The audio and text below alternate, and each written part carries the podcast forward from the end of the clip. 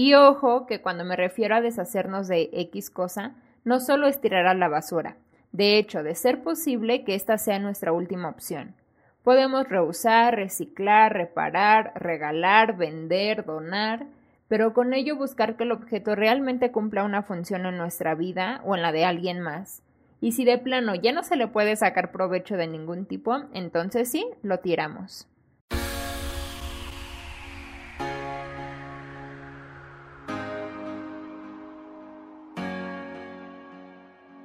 La musa o inspiración no nos llega por sí sola en diseñando, diseñando arte. Iremos a buscarla a través de nuestra historia, lluvias de ideas, tableros de inspiración, escritura, investigación y muchas otras herramientas. Soy Natalia González y te invito a que me acompañes en mi proceso de diseño para una obra de arte. Descubramos juntos que no es necesaria una utópica vida parisina en los años 20 para ser un artista tanto tú como yo, tenemos la posibilidad de crear mucho más allá de lo que podemos a simple vista imaginar. Hola a todos, ¿cómo están el día de hoy? Bienvenidos a un nuevo episodio de Diseñando Arte. Gracias por acompañarme una vez más. Quien ya ha escuchado los dos últimos capítulos probablemente ya se imagina de qué hablaremos el día de hoy. Nada más y nada menos que el minimalismo enfocado a nuestras posesiones y a nuestro hogar.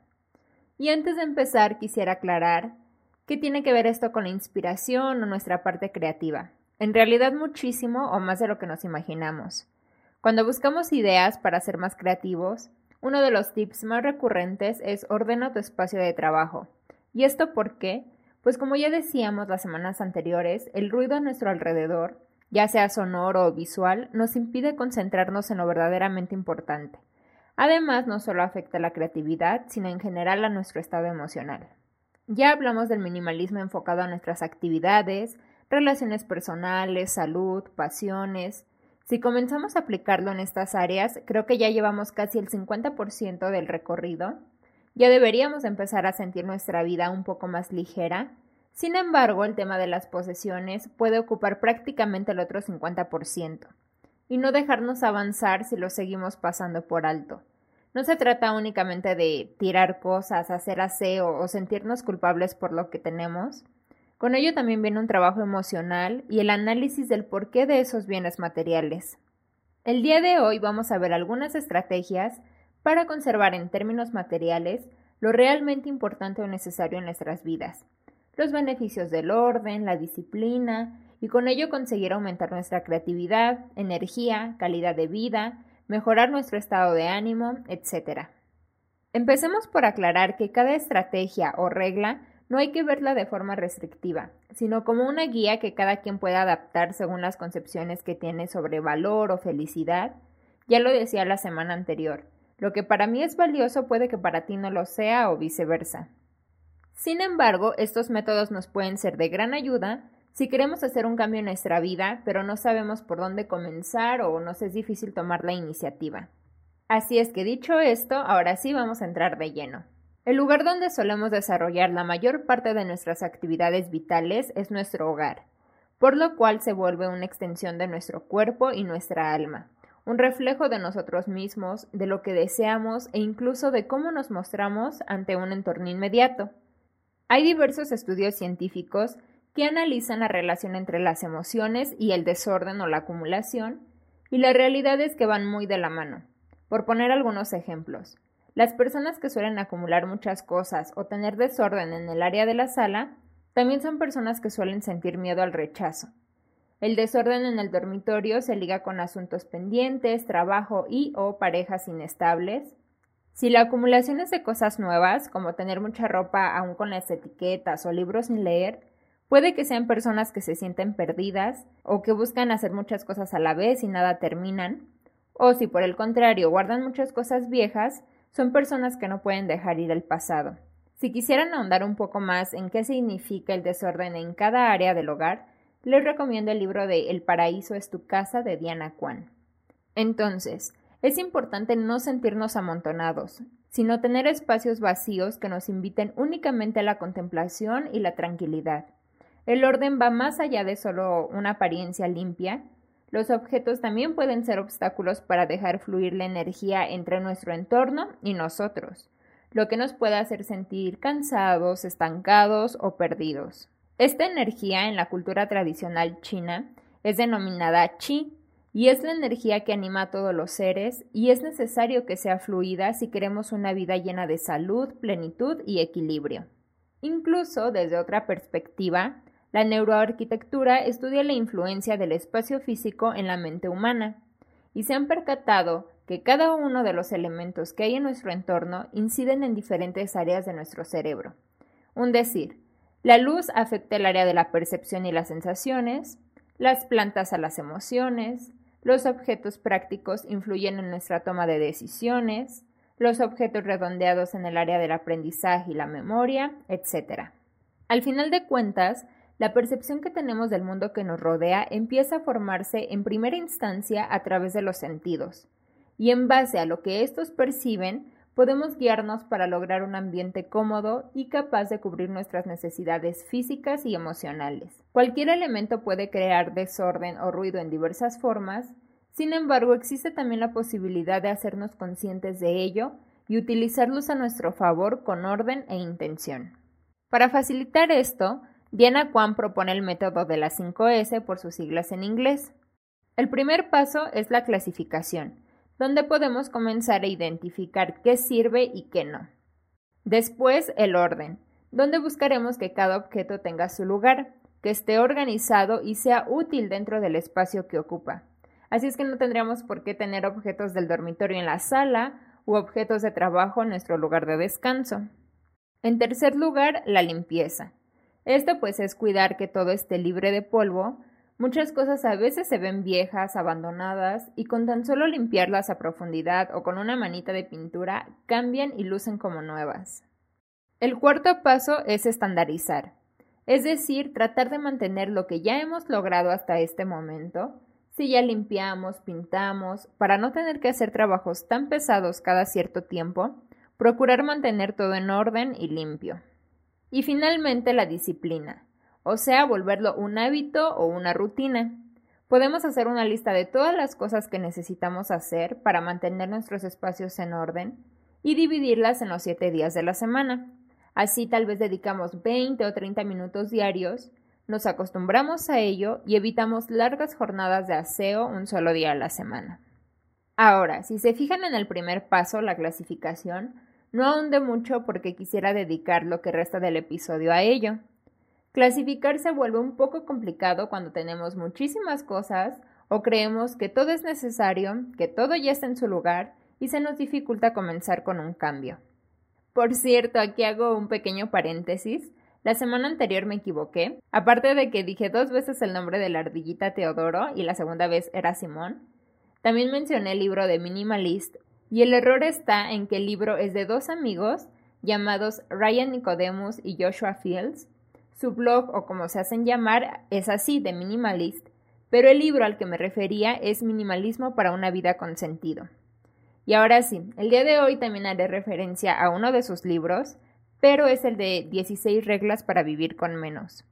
En su blog pueden encontrar este ebook de forma gratuita.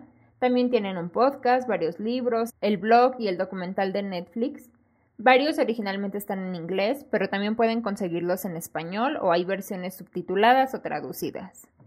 Entonces, para hacer un poco más sencilla la clasificación, podemos apoyarnos de estas 16 reglas que proponen ellos. Lo primero es clasificar todo lo que tenemos en tres categorías. Esenciales, como ropa, comida, refugio, cosas que son básicas en nuestra vida. No esenciales, que son aquellos objetos que mejoran o agregan valor a nuestra vida, como, no sé, una mesita de centro, realmente no es necesaria para vivir, pero agrega comodidad a nuestra vida. Y por último, la basura, que son cosas que creemos que nos agregan valor o felicidad, pero que en realidad no es así, o solo lo hacen de forma momentánea. Para ello hay que analizar el por qué creemos que otorgan felicidad a nuestra vida. Hay cosas que a veces se quedan guardadas en cajas por años, pero no las tiramos porque guardan un valor sentimental. Ejemplo, miles de fotos. En este caso podemos optar por descartar las repetidas, borrosas y quedarnos con las que realmente valen la pena. Esas organizarlas en algún álbum en vez de tenerlas todas sueltas o incluso digitalizarlas y quedarnos solo con los archivos. Podemos comprar un marco digital y así poder apreciar todas de forma constante y sin acumulación o desorden. Lo mismo se puede aplicar para diversos documentos, cartas, etc.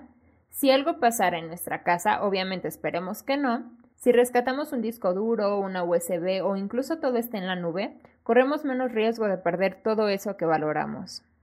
Ahora, la regla de la estacionalidad o 90-90. Con ella podemos preguntarnos si los objetos que tenemos los hemos usado en los últimos 90 días o lo vamos a usar en los próximos 90 días. Este análisis abarca prácticamente todos los climas y estaciones del año, así es que si no usamos algún objeto, sobre todo ropa, en este periodo, lo más probable es que seguiremos sin usarlo por muchísimo tiempo más y lo mejor sería deshacernos de él. Y ojo que cuando me refiero a deshacernos de X cosa, no solo es tirar a la basura, de hecho, de ser posible que esta sea nuestra última opción. Podemos reusar, reciclar, reparar, regalar, vender, donar, pero con ello buscar que el objeto realmente cumpla una función en nuestra vida o en la de alguien más. Y si de plano ya no se le puede sacar provecho de ningún tipo, entonces sí, lo tiramos. Otra regla es uno dentro, diez fuera. Es decir, si queremos comprar una blusa, la creemos muy necesaria, entonces sacamos 10 de las que ya tenemos. Si suena muy extremista podrían ser 5 o 3, pero el punto principal de esta regla es ser más conscientes de lo que compramos. No quiere decir que dejemos de adquirir cosas, pero sí que lo hagamos con verdadera intención y evitar los impulsos. Otra es eliminar todos los por si acaso. Por si acaso tengo un bebé, por si acaso un día fulanito me visita, por si acaso X cosa, son situaciones que muchas veces no pasan o tardan demasiado en pasar. No tenemos la certeza y sin embargo están ocupando espacio en nuestras vidas. O a veces queremos prepararnos para mil y una emergencias, entre comillas, porque muchas veces ni siquiera son emergencias, pero la realidad es que no podemos estar preparados para todo. La siguiente regla es la 2020. Aquí entran los artículos por si acaso, que podemos reponer por menos de 20 dólares en menos de 20 minutos. En pesos mexicanos serían menos de 400 pesos. Por ejemplo, cables o adaptadores que no hemos usado en mucho tiempo, pero que conservamos por si algún día se necesitan. Si podemos reponerlos rápidamente y de forma económica, entonces no vale la pena tenerlos ahí guardados. Y aunque pensemos que esto implicaría muchos gastos, en realidad no. Los objetos, por si acaso, muy, pero muy rara vez, en realidad se necesitan reponer. Otra regla para evitar impulsos de compra es la de espera por él, la cual dice que si queremos comprar algo y cuesta alrededor de 30 dólares, que esperemos 30 horas a analizar si nos la podemos arreglar sin él. Si cuesta 100 dólares, esperar 100 horas y así comprar con verdadera intención y no por impulso. En cuanto a aparatos electrónicos, aplica algo muy similar. Es mejor centrarnos en lo que tenemos y no en lo que no tenemos. La mercadotecnia siempre nos va a hacer creer que necesitamos el celular más nuevo, pero en realidad no es así. A menos que algo se nos pierda o descomponga, sí podemos reemplazarlo, pero incluso aquí podríamos optar por artículos usados o de negocios locales, repararlo si es posible o hasta prescindir de él. Hay cosas que usamos por costumbre, pero si no las tuviéramos tampoco sería un problema. En su teoría de las 10 posesiones más caras, nos sugieren hacer una lista de estos bienes, los 10 más caros que tengamos, ya sea casa, carro, joyas, etc. Y por otro lado, una lista de las 10 cosas que más aportan a nuestra vida, como reuniones familiares, platicar con alguien, algún viaje. Es importante ser muy sinceros con estas listas y posteriormente compararlas. Seguramente veremos que las cosas materiales no son tan importantes en relación con lo que realmente nos hace felices. Otra regla importante es la voluntad de caminar. Estar preparados para deshacernos en su momento de lo nuevo que compramos y no aferrarnos. Estar dispuestos al desapego y al cambio. Esto nos va a dar mucha flexibilidad y llenará nuestras vidas de oportunidades. Lewis dijo, no dejes que tu felicidad dependa de algo que puedes perder. Y esto aplica para cosas materiales, relaciones, trabajo y todo lo demás. Y por último, los regalos. No asociemos el regalar algo con dar amor. Sabemos que muchas fechas de festejo están llenas de mercadotecnia. Y no está mal regalar cosas, pero cuestionémonos si ese objeto dará valor a la vida de la otra persona, O podríamos optar por regalar experiencias o consumibles en vez de objetos materiales, como alguna cena, chocolates, boletos para algún concierto. Hay infinidad de opciones. Y bueno, pues estas son algunas de las 16 reglas. Traté de resumir las que para mí son las más importantes porque si no, no nos daría tiempo. Pero si les interesa, los invito a leer el libro. Este, el de Diana Kwan, el de Maricondo. También hay una serie de ella, me parece, en Netflix. Estos recursos pueden guiarnos mucho, pero creo que también podemos basarnos en la mera intuición. Solo necesitamos ser honestos con nosotros mismos y definir qué es lo que realmente queremos conservar y por qué. No olvidemos que quedarnos solo con lo esencial nos permitirá un mejor flujo de energía, implicará menos trabajo, desgaste físico y emocional, mayor creatividad, un rendimiento mejor de nuestro tiempo, el cual a su vez podemos dedicarlo a las personas que amamos, a nuestras pasiones, etc. Espero de corazón que les haya sido de ayuda este capítulo, que lo hayan disfrutado. En lo personal ya saben que los temas de organización o relacionados me fascinan. Como siempre me encantaría saber sus opiniones. Me encuentran en Instagram como Natka González. Les mando muchos saludos, un fuerte abrazo y nos vemos la próxima semana. Chao.